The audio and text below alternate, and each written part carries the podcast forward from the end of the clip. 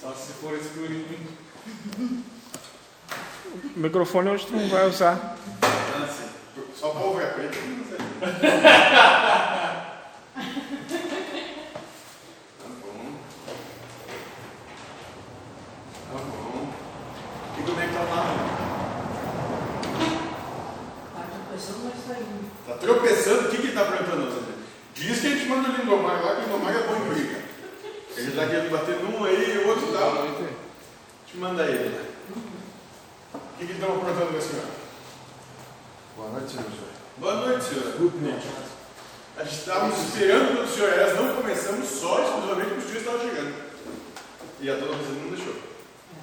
Enquanto não chegava, ela não dizia que não podia, enquanto o vídeo não chegar, não pode começar. Agora chegou.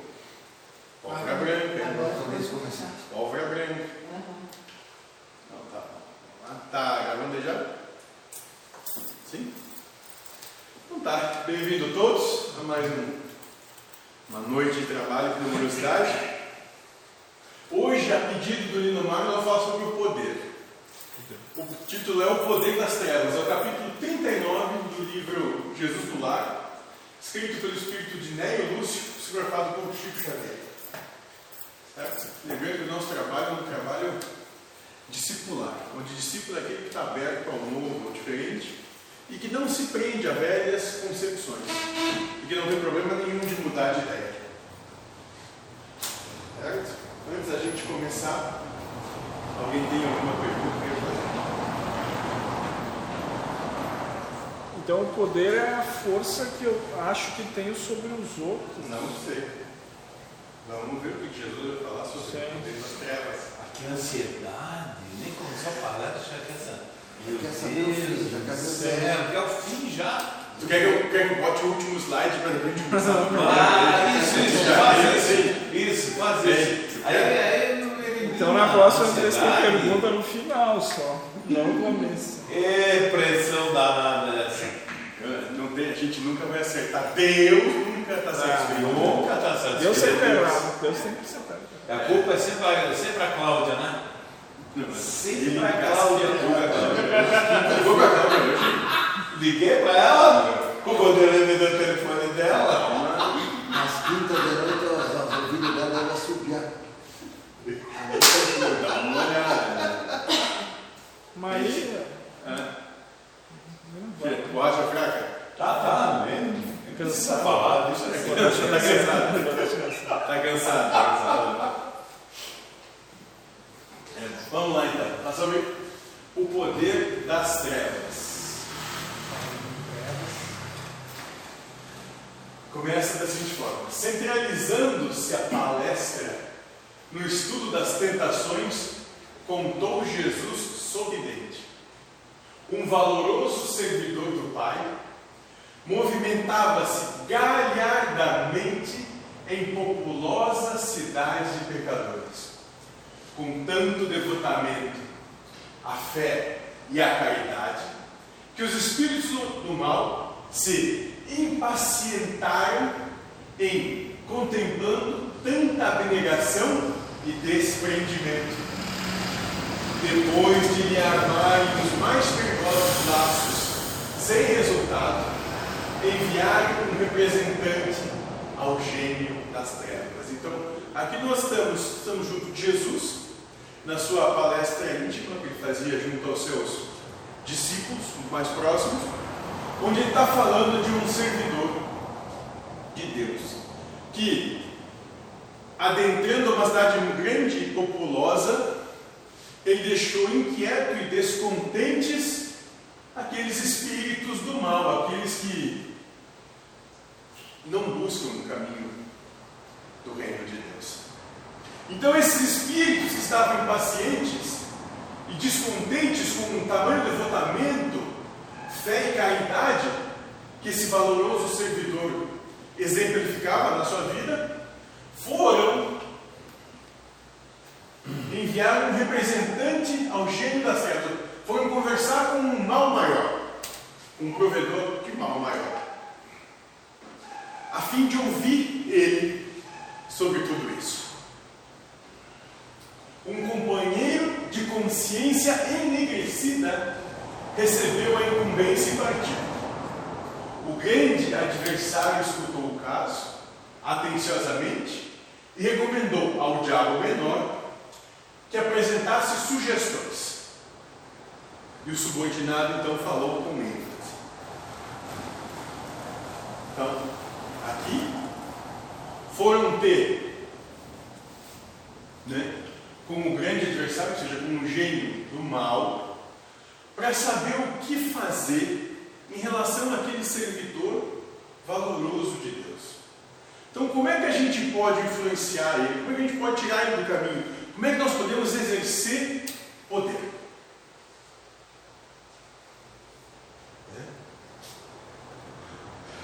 E a primeira recomendação foi a seguinte: não podemos, não despojá-lo de todos os bens.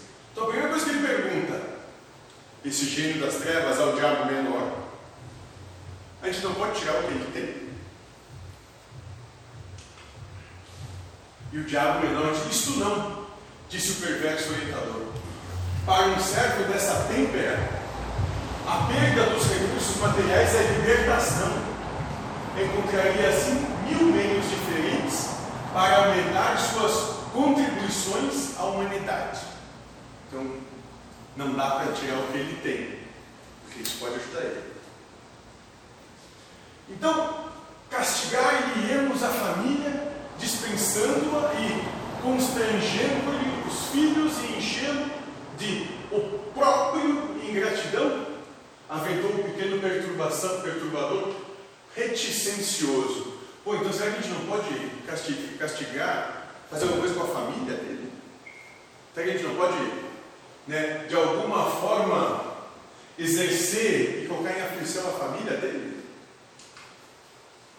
E o perseguidor maior, no entanto, emitiu uma gargalhada franca e objetivou: Não vês que, desse modo, se integraria facilmente com a família total, que é a multidão. Então, não vê que assim seria pior, porque ao invés dele amar mais aquela família dele, ele tomaria todos como sua família. Então não é por aí também. Não dá para tirar, não é tirando os bens, não é mexendo com a família. E o embaixador desapontado acentuou. Será talvez conveniente lhe flagelemos o corpo, privá-lo-emos de feridas e aflições, ou então vamos torturar esse servidor de Deus, esse fiel servidor de Deus. Vamos levar ele a ter dor física, já que nas questões das posses materiais não resolvem, né? a família não resolve, então vamos, vamos torturar, torturar ele. Nada disso acrescentou o gênio satânico.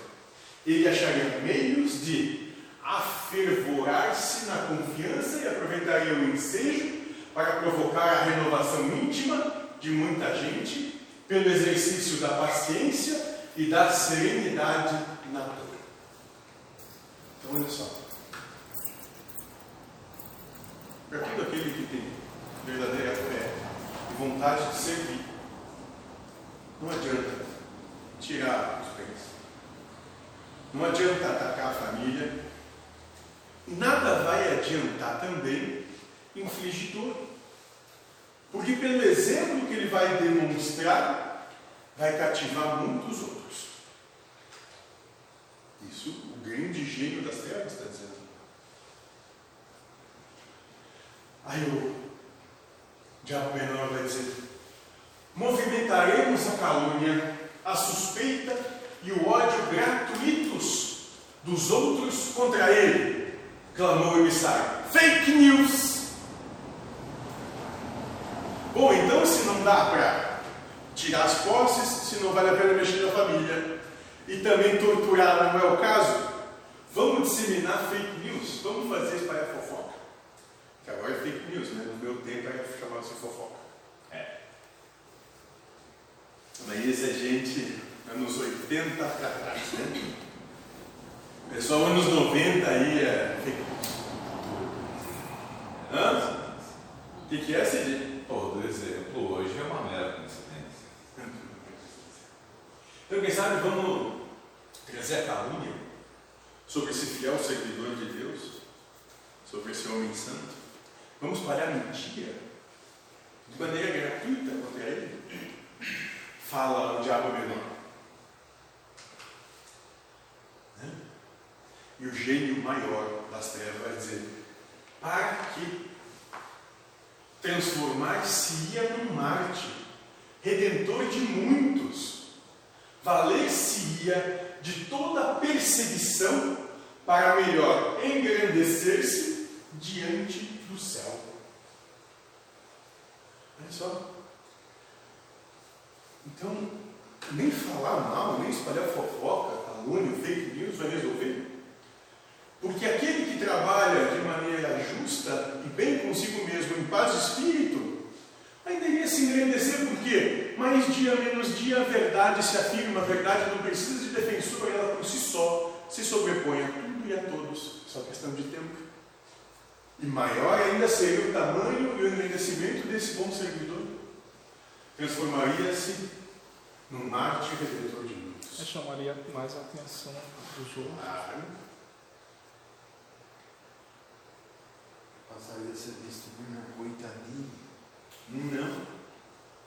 Como aquele que foi, que foi dito mal por todos, mas se manteve firme, impávido e seguiu seu caminho reto. Não importando o que os outros dissessem, ele continuou fiel, leal e devotado ao seu entendimento. Exemplo a ser seguido. Não coitadinho, firme. E nisso o demônio menor aduziu de maneira exasperada, exasperada, desesperada então, o pequeno diabo falou: Será enfim mais aconselhável que o assassinemos sem piedade? Ou então vamos matar mesmo, porque não tem jeito. Não dá para tirar as coisas que ele tem. Não adianta mexer com a família, não adianta torturar, não adianta falar mal. Vamos matar esse cara aí, porque vamos fazer o quê? Se é a vida de Jesus, Olha o que, que o gênio das trevas vai dizer.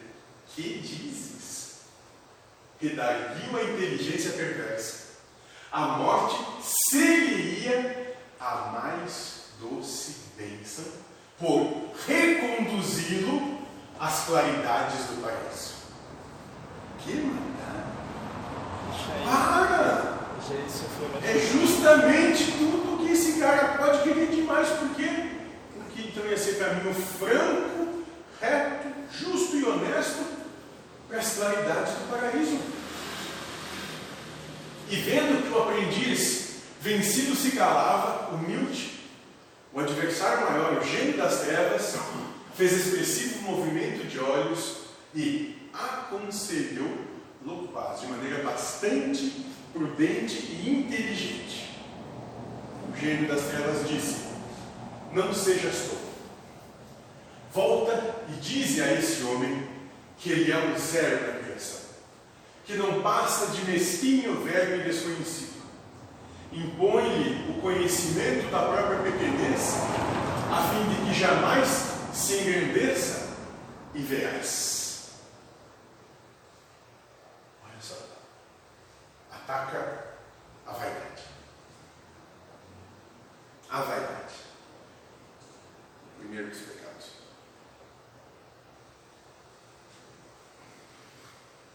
E o enviado, o pequeno diabo, regressou satisfeito e pôs em prática o método recebido.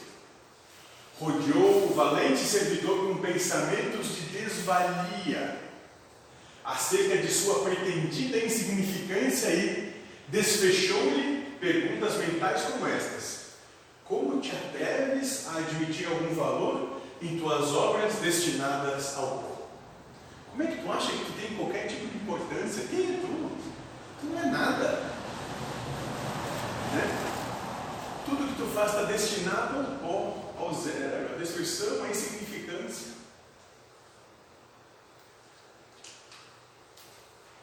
Não te sentes simples joguete de paixões inferiores da carne? Não te envergonhas da animalidade que trazes no ser? Que pode um grão de areia perdido no deserto? Não te reconheces na posição de obscuro fragmento de lama? Mas menosprezando cada vez mais aquele valoroso servidor de Deus.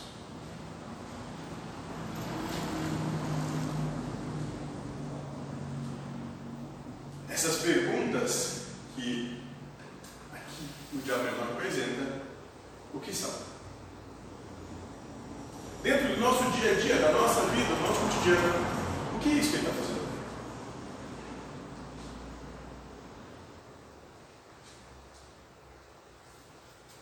Hã? Culpa. Desenvolvendo uma coisa chamada culpa. Culpa que todos nós nos auto-persuadimos todos os dias. Nós nos culpamos todos os dias. E essa culpa nos afasta da felicidade. É isso que esse pequeno diabo está fazendo. Propondo de maneira insistente a culpa.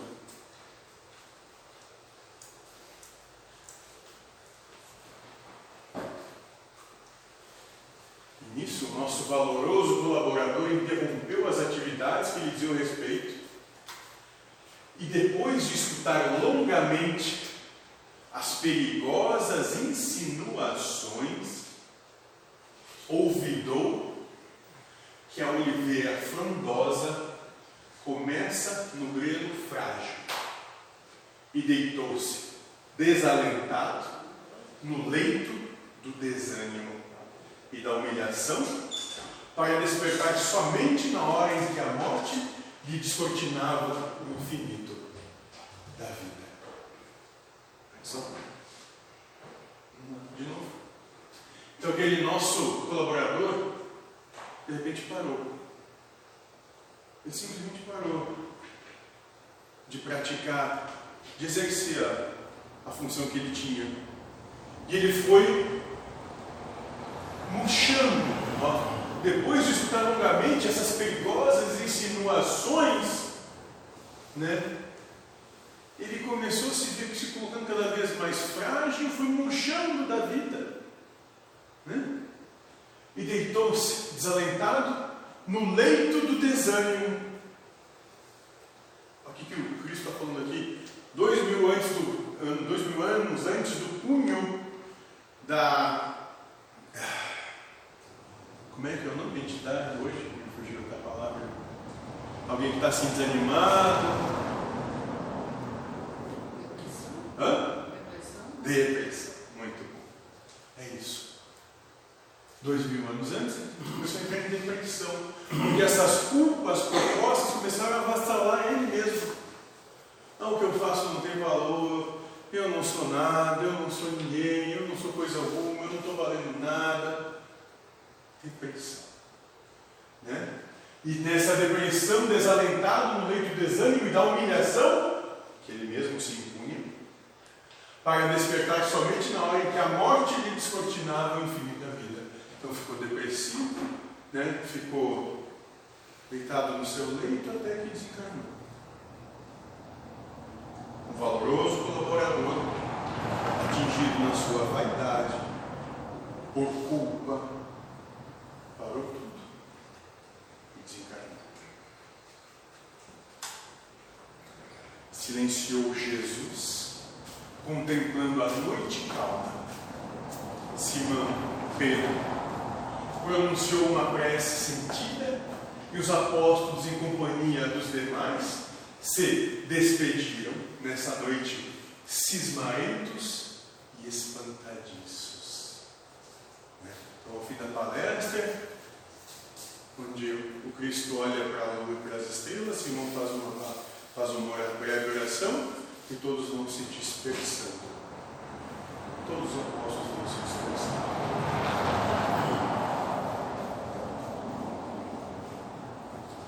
Uma noite cismarentos E aqui vai o nosso, o nosso trabalho, vai até aqui hoje. Para que a gente compreenda como nos atinge, como nos afeta e como nos paralisa a nossa culpa. A nossa culpa, principalmente quando vaidosos que somos, né, temos a nossa vaidade atacada, e porque não temos fé, fé tudo que é e se manifesta, que está muito além da gente, nós nos colocamos como se fôssemos grande coisa, tendo atacado a nossa fé, por culpa nós entramos em depressão, nós vamos nos apagando. Por quê? Porque não somos reconhecidos.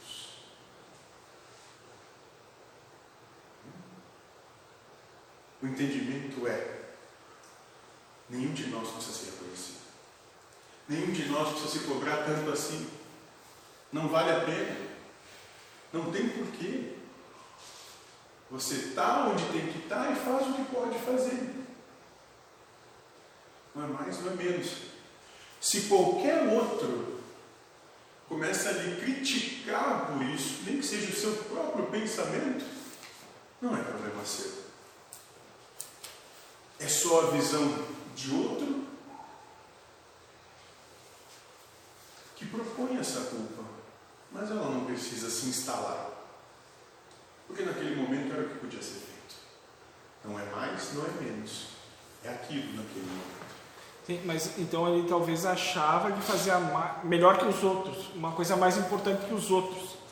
E isso pode ter sido atacado e dizer, olha, é igual, é igual o vendedor de laranja lá. Não, pior, é menos. Daí, Lembra a proposta do Sim. de um gênio maior? pelas sim, é menos. Ataque a sua autoestima. Mas eu acho que talvez isso afetou mais porque ele talvez achava E fazer que era isso, muito mas- importante. Isso. Depois Mas puxou, não- pêndulos. Mas olha o interessante da parábola proposta pelo Cristo é que não vindo de outro, de outro de fora, Sim. mas quando vindo Não, é, é, né, do próprio pensamento. sim. Ele, ele abraçou e Acredite. tocou ele. Todos os dias, nós, por uma ou outra coisa do nosso dia, que nos faz emocionalmente ter essa recordação de um fato passado, nos propomos culpa. Todos os dias, por alguma coisa que aconteceu, por alguma coisa que se disse, por alguma coisa que fez, ou que podia não ter dito, ou que, ou que não falou, ou que podia ter feito diferente. Só que não dá para voltar atrás e mudar o que já aconteceu. É de agora para frente. Então não tem que ter culpa de nada. E se alguém se sentiu magoado, direito de se sentir magoado, não é mais, não é problema seu. Você não precisa levar esse peso, porque não vai resolver nada, esse peso todo. Não vai melhorar em nada, nem a sua situação, nem a de ninguém. E é isso que Cristo propõe aqui, entendimento.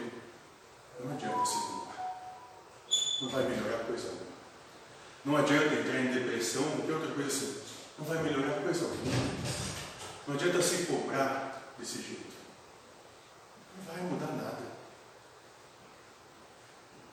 E outra coisa é que a gente acha que é a gente que quis que aquilo acontecesse. Não, não estamos nem Daí entrando é- nessa é- seara. mas daí entra na culpa. Não, não estamos nem entrando na seara de Deus causa não é disso. Sim. Nós estamos só no entendimento lógico a partir das premissas do plano material de que culpa, raiva, você não vai resolver nada do teu dia a dia. Não vai te fazer bem. Vai só te propor mais sofrimento, mais depressão, mais desânimo, mais aborto de vida. Só isso. Porque com isso está abortando a sua vida. Deixando de aproveitar o dia que você tem. Nada mais. Então não precisa se culpar por nada não. Naquele momento é o que você podia fazer. E mais, também não culpe os outros. Porque naquele momento era o que podiam ter feito. Já passou. Já passou. Tu não sabe como seria se aquilo não tivesse sido assim. Talvez pudesse sido ainda mais complicado, não sei. Vou dar um exemplo bem esdrúxulo. Hum. A minha mãe me deu leite de vaca porque ela achou que era leite fraco, aquele primeiro leite, o colostro. Uhum. Já para o meu irmão que veio depois, ela já sabia que aquilo ali estava. Né? Por isso que ele é mais inteligente. É, ele é inteligente. E eu, não, eu saí assim do torto. Mas ela se culpa por isso. Mas ela não sabia. Mas depois, quando ela soube, ela volta no passado e começa, mas por que, que eu não sabia? E o exemplo é maravilhoso, porque Sim. isso serve para todos nós. E quando a gente fala que a questão, Sócrates já falava isso ainda antes de Cristo, o problema é só a ignorância. Sim. Né? Mas se você é ignorante ainda, mas se não sabia, que adianta se culpar depois? Não se precisa chorar pelo leite derramado da vida. Já passou. Não adianta chorar por ele mais. Bola que segue, porque a vida vai para frente. Não adianta. Todos, todos nós temos as nossas questões pelas quais nós passamos, e essas questões foram muito difíceis para nós naquele momento. Mas elas não precisam continuar difíceis até hoje. Porque já passaram. Não dá para mudar. É o que tem. Né? É, foi, foi. Paciência, vamos para frente. Senão a gente nunca vai viver o presente, porque a gente está sempre se preocupando com o passado e nunca se ocupando com o presente. Sempre olhando para trás, então, ao invés de andar para frente, anda assim, olhando para trás, onde tem todo um horizonte aberto de possibilidades. Também se preocupa no futuro tentando achar melhor solução para aquele problema. Daí fica enlouquecido. Só que a solução não está no futuro, está em viver bem o momento que se tem. Porque é só o que se tem. E antes talvez não fez uma escolha legal, então eu tenho medo no futuro de fazer uma escolha de novo, não legal. E aí fica sempre se cobrando. Não adianta. Não é assim que funciona. Então, o que o Cristo propõe aqui é isso. É, a gente não precisa ficar se culpando de coisa alguma, porque essa culpa vai nos levar a uma depressão, um estresse, uma depressão. Isso vai fazer com que nós abortemos a nossa vida, nós vamos parar. Não adianta nada. Foi, passou, é, foi. Segue, segue em frente. Ah, as coisas não são importantes, eu não sei se ou não são, mas é o que está se aparecendo aí, vamos seguir. Então as pessoas podem vir te criticar e você pode ter uma tendência de se criticar muito. Não vai resolver nada. Não vai resolver nada. O que tem hoje, hoje foi assim, é o que deu para fazer. Amanhã, Deus é que sabe como vai ser. Vida que segue. Vamos seguir em frente. É só isso.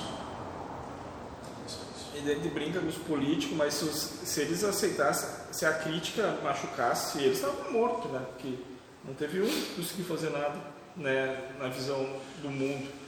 Então, acho que para assumir um cargo de poder aí tem que saber lidar com a crítica, senão É bem simples. tu vai se matar.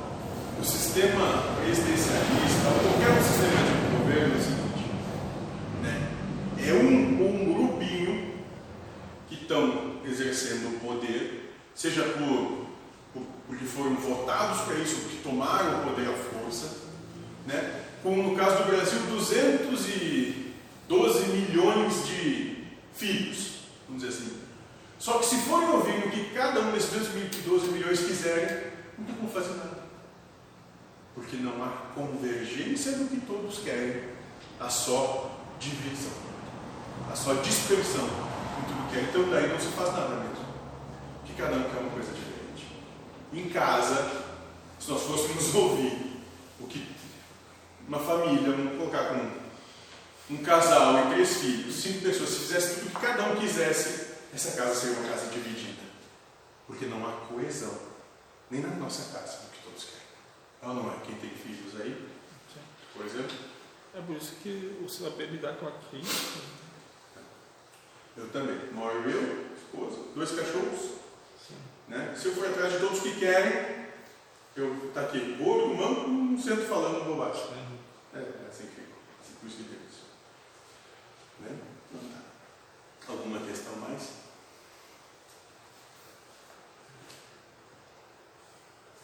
Não?